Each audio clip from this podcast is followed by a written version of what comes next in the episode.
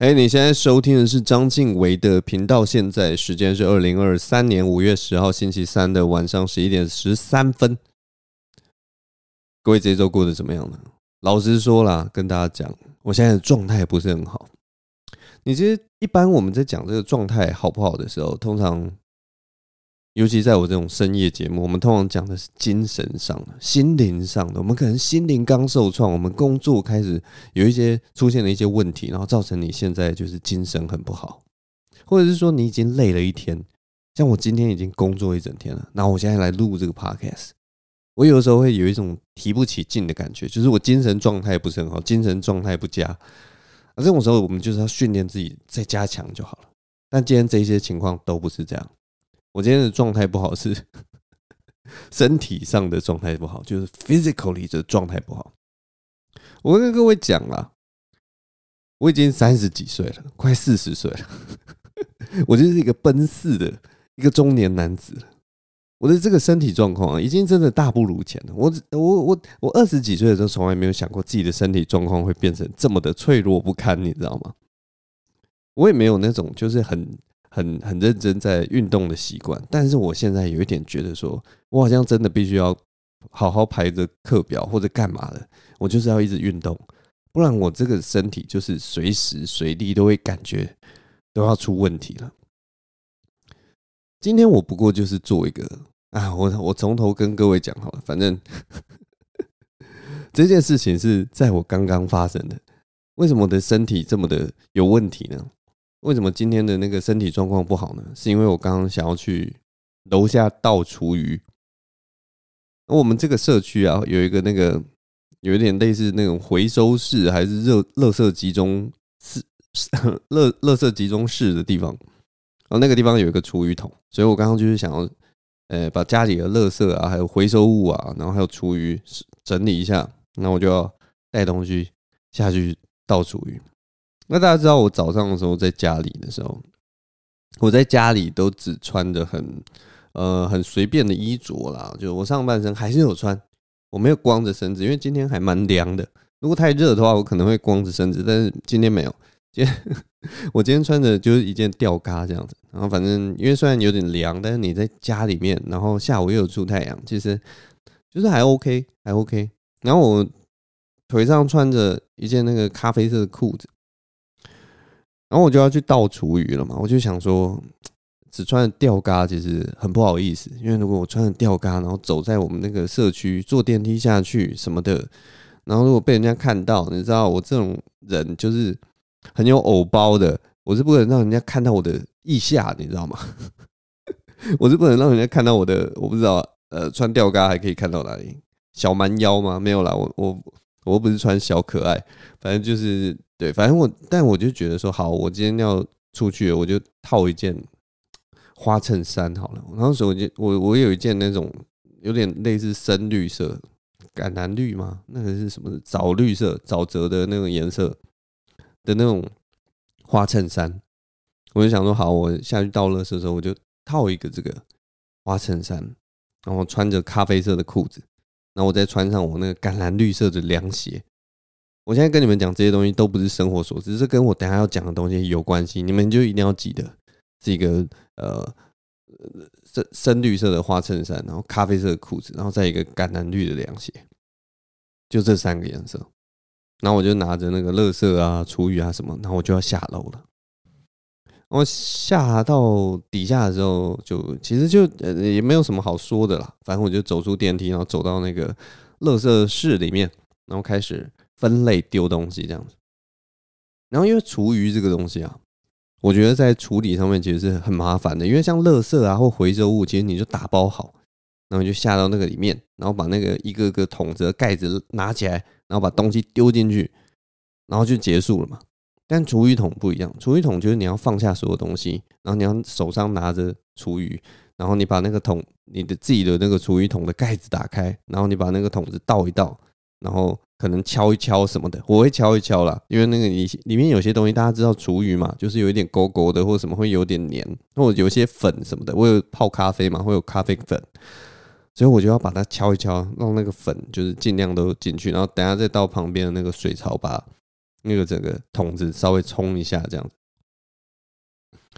结果就当我在这个倒这个厨余的时候，我把那个，因为我我其实是不是很大的厨余桶，我是那种手一手就可以拿着的那个类似一个小盒子、小桶子，像乖乖桶大小那样子的一个桶子。哎，乖乖桶，乖乖桶好像还蛮大的，可能比乖乖桶再小一点。因为我一个人的厨余量不多，所以它就一个小盒子这样，所以我就把它转开，然后把厨余倒进去，然后我就用呃用那个盖子。然后跟我的那个厨余桶敲一敲，想说用用这样震动，看能不能把 那个更多厨余倒下去。结果就当我做这个动作的时候，我的左手一滑，然后我的那个厨余桶的盖子就掉到那个厨余桶里面。我很难跟大家解释现在那个情况是怎么样。反正我们那个厨余桶是非常深的厨余桶，那它几乎几乎是每天都会倒厨余，所以。我那个盖子掉到里面，是掉到一个很深的地方。然后我们那个放厨余桶的位置其实有点高，所以我是就是很难再去拿到我那个盖子。所以当我的那个盖子掉进去的时候，我心里其实在想：天哪，我这个盖子会不会就拿不回来了？我的厨余桶的盖子就拿不回来了！天哪！但我后来就是探头稍微看一下，然后就发现，哎，我手如果往下伸下去的话，我应该可以。摸到那盖子，所以你知道吗？因为那个时候那个乐色室那边、回收室那边都没有其他人，所以我想说这应该也没有多丢脸，我就赶快把那个盖子拿起来，趁还没有人来就结束这件事就结束。我等下就到那个旁边的水槽去把那个盖子啊，还有我的厨余桶冲一冲、洗一洗，其实就结束了。这件事情就这么简单，就就。当我我不知道为什么，就是我身体很紧绷，然后我把手伸下去，然后抓到那个盖子的时候，我心中一方面一个窃喜的那一瞬间，我忽然感觉到我的右肩，因为我伸右手去拿，我的右肩跟我的右脖子之间有一条筋，忽然好像类似抽筋还是怎么样，就超级爆痛，就忽然痛了起来。我好像我的手不应该伸那么长。下去捡那个盖子，可是我已经捡到，然后我手已经拿出来了。结果你们知道吗？当我这个剧痛难耐的时候，这时候好巧不巧，回收室就走进来一个邻居，他也来倒垃圾。但是我真的痛到没有办法，你知道吗？我就拿着一个脏脏的盖子，然后另一只手拿着厨余桶，然后停在那个厨余桶前面，然后脸纠结成一团。不过对方其实那个时候还没有发现我有什么异状，我猜啦，因为他才刚进来，然后他在忙着他自己的事情。但你们知道那个时候心里，我的心里有多惊慌吗？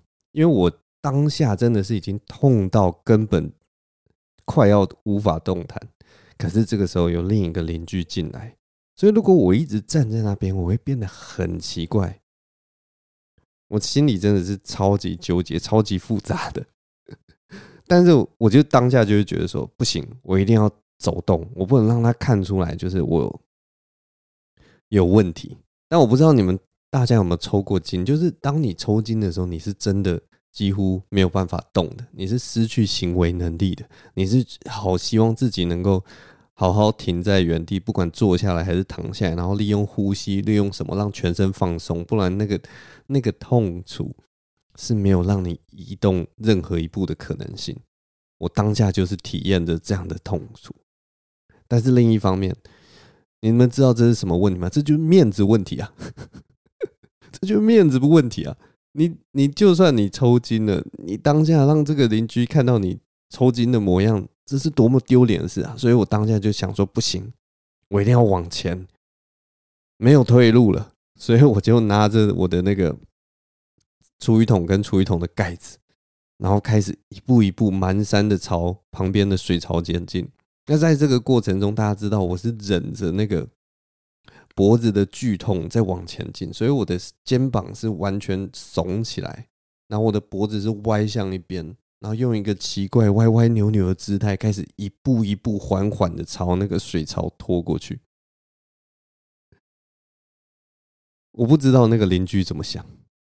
但是我觉得他一定觉得我是一个怪人，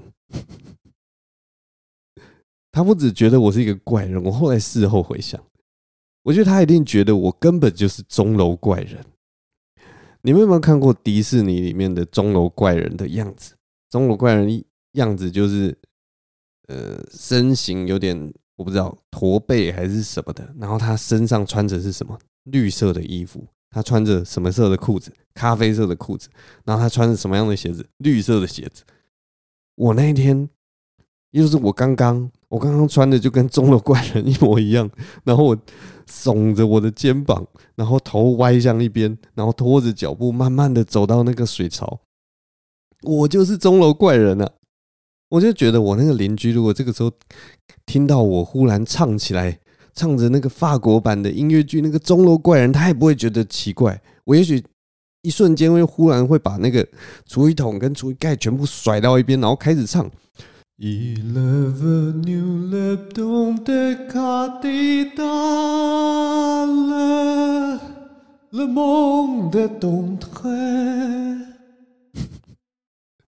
我也许就这样唱起来了，谁知道啊？反正后来我就是度过了真的非常痛苦的大概三到五分钟的时间，我在水槽那边歪着头，然后耸着肩膀，然后全身弯在那个水槽那边，然后努力这边洗。然后大家知道我在洗那个我的厨余桶的时候，我的手啊稍微会动到我的肩膀，又害我更剧痛难耐。但是不行，我心里又有另一个想法，就是说我必须要装正常，我必须要。让邻居觉得我是一个正常人，我只是一个歪着头，然后 动作很奇怪，但是有在好好做事情的一个正常人。嗯、不知道，反正邻居后来他也是，就是到水槽这边，然后洗一洗手，然后就回去了。他他都没有，他没有正眼看我一眼，我也没有正眼看他一眼。我不知道他有没有觉得我很奇怪，也许是觉得我很奇怪，whatever。反正就是这样，我刚刚就是经历了这样的一段。总之就是，这就是刚刚发生的事情，所以我现在的那个身体状况还是有一点微恙，你知道吗？我现在手去摸那个肩膀跟脖子之间，我还是很痛，还是很痛，真的很糟糕。刚刚真的发生这段事情，我真的是啊，真的不知道，不知道该说什么。啊我喝一下水。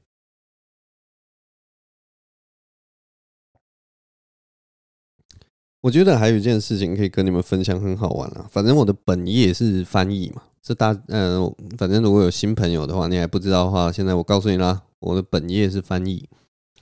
那我觉得我每次翻译的时候啊，翻译的里面的一些内容或者一些状态啊，不知道为什么都会反映到现实世界里面，就是我的生活里面，像我。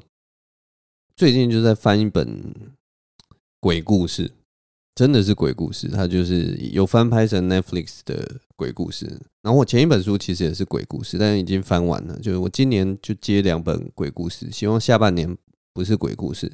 但是反正我现在新翻的书是一本鬼故事，前一本是如果要我形容的话，前一本是普通级的鬼故事。那我现在翻的这本是辅导级的鬼故事。那这本书是有翻拍成 Netflix 有一个作品，它叫做《鬼入侵》哈。我觉得它是蛮可怕的一个作品，然后所以我就反正就不不详述了，因为这个在半夜的时候讲这种东西真的是会令人毛骨悚然。但我我可以讲讲一个，就是它里面有一个角色，就是有一个女生，她的那个呃脖子啊是断掉了，这样子。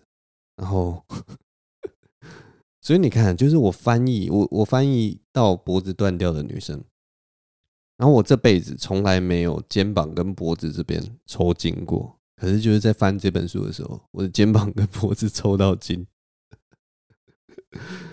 就是很巧了。我每次翻译的时候都会有一些，就是有一些小桥段，然后就会跟我的生活重叠。有的时候是很长时间的状态或者是什么，反正就是它它就是会影响我，我不知道为什么。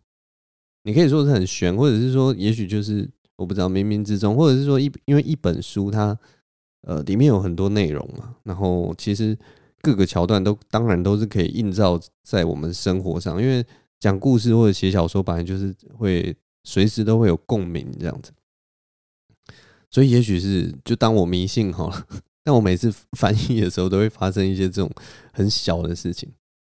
然后在那个里面呢、其实它因为是鬼故事嘛，所以它有一些，它还还有呃一个桥段是在讲那个鬼压床的事情。那这个跟我人生没有重叠啊，它只是让我想到一件事情，就是大家知道鬼压床是什么样的情况吗？就是呃，鬼压床就是你躺在床铺上，然后你会觉得你的身体都。不无无法动弹或什么的，然后会有很长一段时间，你什么事都没有办法做。那这这段时间很有趣，就是你的意识其实是清楚的，但是你身体动都不能动，这就叫鬼压床。那大家就是呃中间可能还会看到一些什么啊，或者是听到一些什么呢，会让你更恐慌这样子。那这个作品里面他就有解释这件事情，他就说。其实这个东西有点像是某种睡眠上的障碍，他就说你的意识啊，其实是在梦跟现实之间，然后你的身体也在梦跟现实之间。那鬼压床的情况通常是你的意识已经回到现实了，但是你的身体还在梦境里面，所以你就没有办法控制它。他说，当我们熟睡的时候，好像大脑某一种机制吧，会把你的身体关闭。就全身都关闭，这样才不会。例如说，你梦到你跑步，然后你在在那个你的床上跑起来这样子，所以它是还蛮有趣的一个机制。然后他用这样子的机制去解释说，哎，鬼压床其实是这样子。我看了看，就就回忆起一件事情。我讲的这个东西当然不是那么可怕，什么鬼压床，身体动不了什么。我讲的是，就是我不知道大家有没有那种，就是你睡觉的时候，因为姿势不大好，然后你一直压着你的手，然后当你醒来的时候，你就发现你的手不能动的这样子的经验。我还记得我有这样第一次有这样的经验的时候，我有多么的恐慌，你知道吗？我的人生其实很少有那种就是恐慌到我会真的完全记得的。事情可能这一生大概可能五次到六次，就是很少。因为我人生其实就是还蛮顺遂的，还蛮幸运的。但是那一次我真的是，你知道吗？就是吓到心脏砰砰跳。哎，反正我那一次就是睡觉的时候，然后我压到我的手，然后我醒来之后，我还记得我醒来的时候的那个感觉。我醒来之后，我第一个想法是：哎呦，好像压到手有点怪怪的这样子，就是你还是会觉得有一点胀痛、胀痛或刺痛、刺痛的感觉。然后我那个时候，我记得我是不以为意，我想说，哎呦，好像就是压到了，有点不舒服。所以呢，我原本是呃，我记得是左手，我原本是侧睡，然后压着左手，然后我于是呢，我就觉得啊，这个手胀痛胀痛，所以我就往右边翻。我永远记得那个时候那个感觉，就是当我往右翻，全身都往右翻的时候，我想要换成往右边侧睡的时候，我的左手留在原地。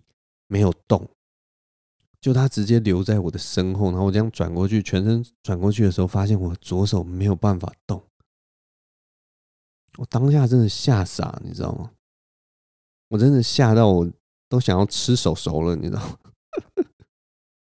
我吓到我赶快我用伸我的右手，然后去把我的左手提起来拉过来。然后我才发现我的左手一点感觉都没有，而且还冰冰凉凉的。我那个当下真的是超惊慌的，我的心跳真的整个爆加速，然后想说：天哪，我手该不会断了吧？那个当下我真的超可怕，我不知道大家有没有这个经验呢？如果你未来有遇到这个经验，你也不要像我一样那么害怕，因为我后来还是就是这个手就好好的。但我当下真的第一次遇到的时候，我真的。吓傻了！我想说，天哪，这什么啊？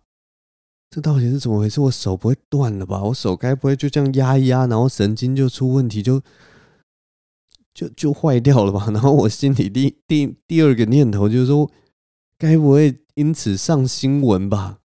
我很怕我的手就这样断掉，然后我就上新闻，然后那个 新闻报道就会说什么：哦，日前一名台北市的男子在家睡觉，然后他压住自己的手背太久。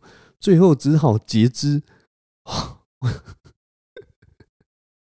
你知道吗？我当下第一感觉就是这这件事情就又可怜又荒谬，然后又又不可思议。然后他们可能还会请什么医生或者是什么来分析说，哦，这个因为这个手啊，如果我们一般手啊，如果压压到让他这个血液循环不循环的话，压超过五个小时啊，这个手会僵直掉，会坏死，神经会坏死之类。我想到那个，我就觉得天哪，太蠢了吧！我从小到大从来没有看过这样子的新闻。如果这件事情，这件这么奇葩的事情发生在我身上，天哪，我觉得超好笑的。然后我就想到，如果我要截肢的话，我可能会变成，我可能会变截肢动物。那我想到这边，我心里就想，我不要当截肢动物啊！救命啊！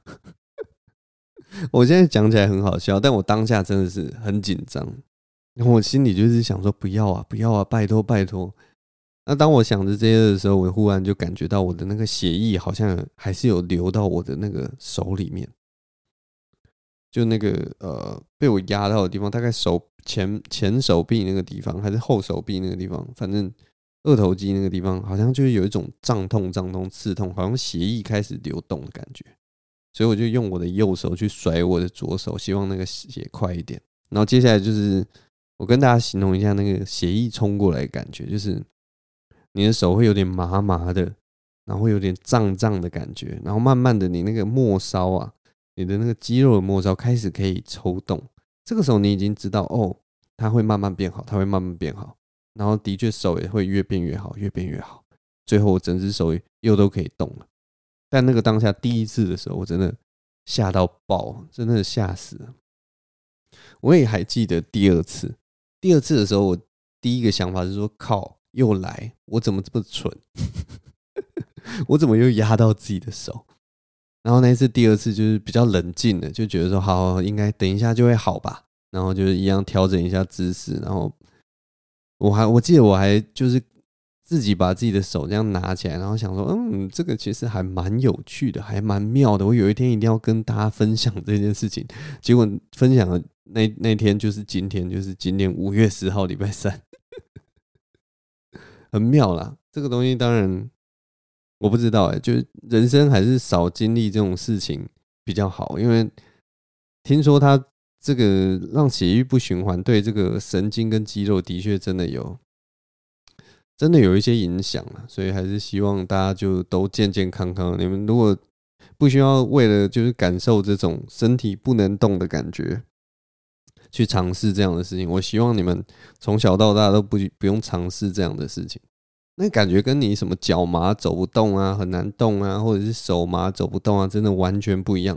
你就想象，真的就是那个手臂或那只脚或什么的，一点感觉都没有。你用另一只手去碰，有一种冰冰凉凉的感觉。然后你你脑中就算想着说我想要努力抬起我的手，那边的肌肉就是完全没有反应，超级可怕，真的超级可怕。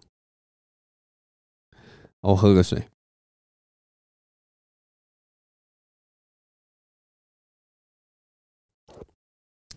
最近生活还有一件事情，其实可以跟你们分享，就是我最近其实还蛮忙的，因为我最近想要跟跟另一个人合作，然后我们可能之后要试着开一个频道，然后当然我们开那个频道的有遇到一些麻烦呐，那那个麻烦是有一点。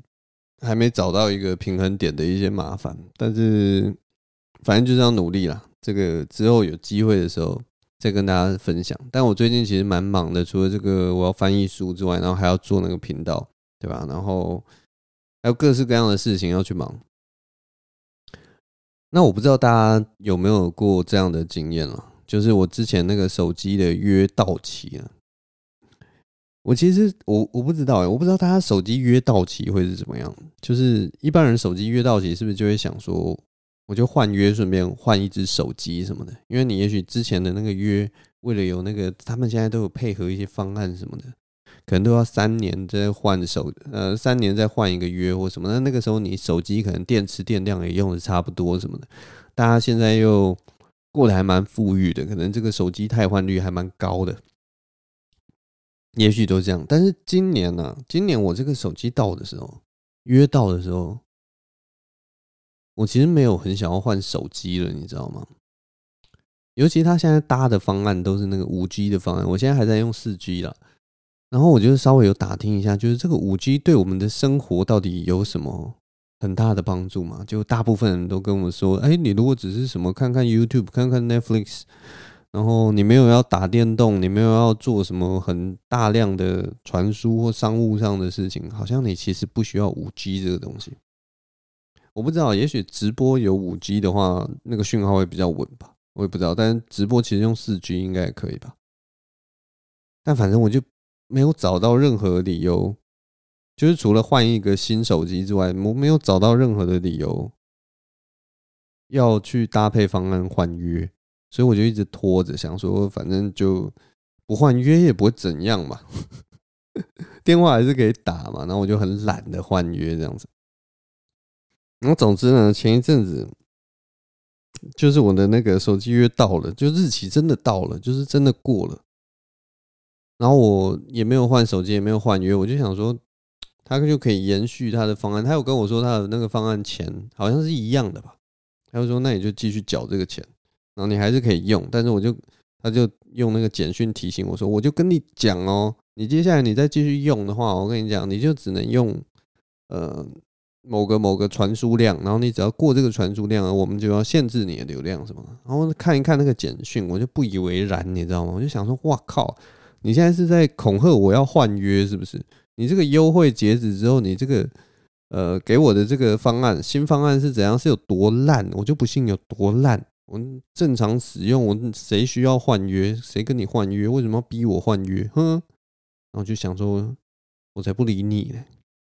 而且这这就是这个月啦，五月嘛，现在是五月几号？我现在五月十号，反正我就五月开始用。然后我记得好像五月二号还是三号的时候，我就一直收到简讯，他就说什么哦，你的用量你只剩你现在只已经用了百分之二十五了，然后你的呃那个总用量只剩百分之七十五，然后我那个时候心里就想，哼，百分之七十五那还很多嘛，我怕你啊，我才不要换约。然后后来又陆续又接到简讯，你的那个用量剩百分之五十喽，你的用量是百分之三十喽，我就一直想说，我靠，这个。这个月还没有过到一半，这个月还没过到三分之一，然后用量怎么消得那么快？然后就在前，诶，忘记了三天前吧，然后他就跟我说，你的用量只剩百分之十喽，然后再用下去，我们要限你速喽。然后我心里还在想，好啊，不然就这样嘛，你就限我速嘛，限我就看你限我速可以限到怎么样。结果他一限我速，我后来就马上就用完了。他一限我速，你知道，我开一般的网页都要开超级久。然后我的那个 Google Map 几乎不能用，它那个真的就超级慢，慢到 Google Map 都不能用，超夸张的，我真的不懂。但是不知道为什么啦，例如说买高铁票，它还是蛮顺的。然后反正做一些可能少传输量或者是 APP 设计很好的东西，好像还是蛮顺的。但是就是例如说你开一个什么 IG，然后它那个图的话，一张图就要跑个什么呃。十几秒之类的，然后你就超级就觉得哇，超级不方便。然后当下就是觉得说，好，对不起，我应该跟你换约啊。你的提醒是对的，但我觉得就很奇怪，因为我其实后来，嗯，我就直接用那个网络上，然后他现在有一就是直接就是让你直接选方案，然后你就可以续约，就你也不是换约，你就直接续约这样子。然后续约的那个价钱其实跟我原本在用的那个其实是一样，几乎是一样的价钱。然后我就觉得真的很奇怪，你为什么？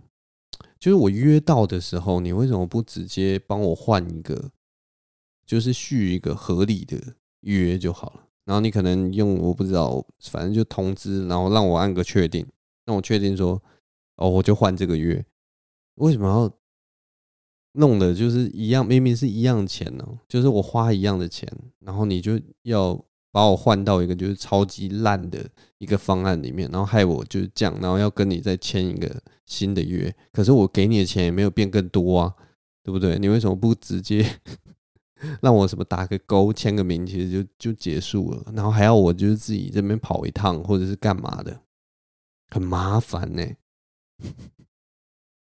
我知道我这听起来超级像一个什么，我不知道 巨婴什么的，就是自己的东西是不跟人家签约，然后在那边抱怨人家的服务不够好。但反正这就是我人生一个蛮新的一个成就解锁，就是我从来没有用到手机约到期，你知道吗？以前呐、之前之前我记得我不知道为什么没有经历过这一段呢、好像是我好像最早用的时候就是配合方案，然后配合就买一只手机，让他手机做的折价。我记得那时候也是四 G，应该是三 G 转四 G 的时候吧。我就配合一个手机，然后用了四 G，因为三 G 跟四 G 真的那个差真的差太多。然后后来啊，我我记得我换约的时间点的时候，可能是帮我妈买一只新手机吧，所以我就换了约，然后换一只新手机，然后把那只手机给给我妈。对，然后接下来就是换我现在这只手机了。对啊，但是今年真的没有想要换五 G。因为，然后我妈也手机目前也用得很开心，然后我自己的东西也用很开心。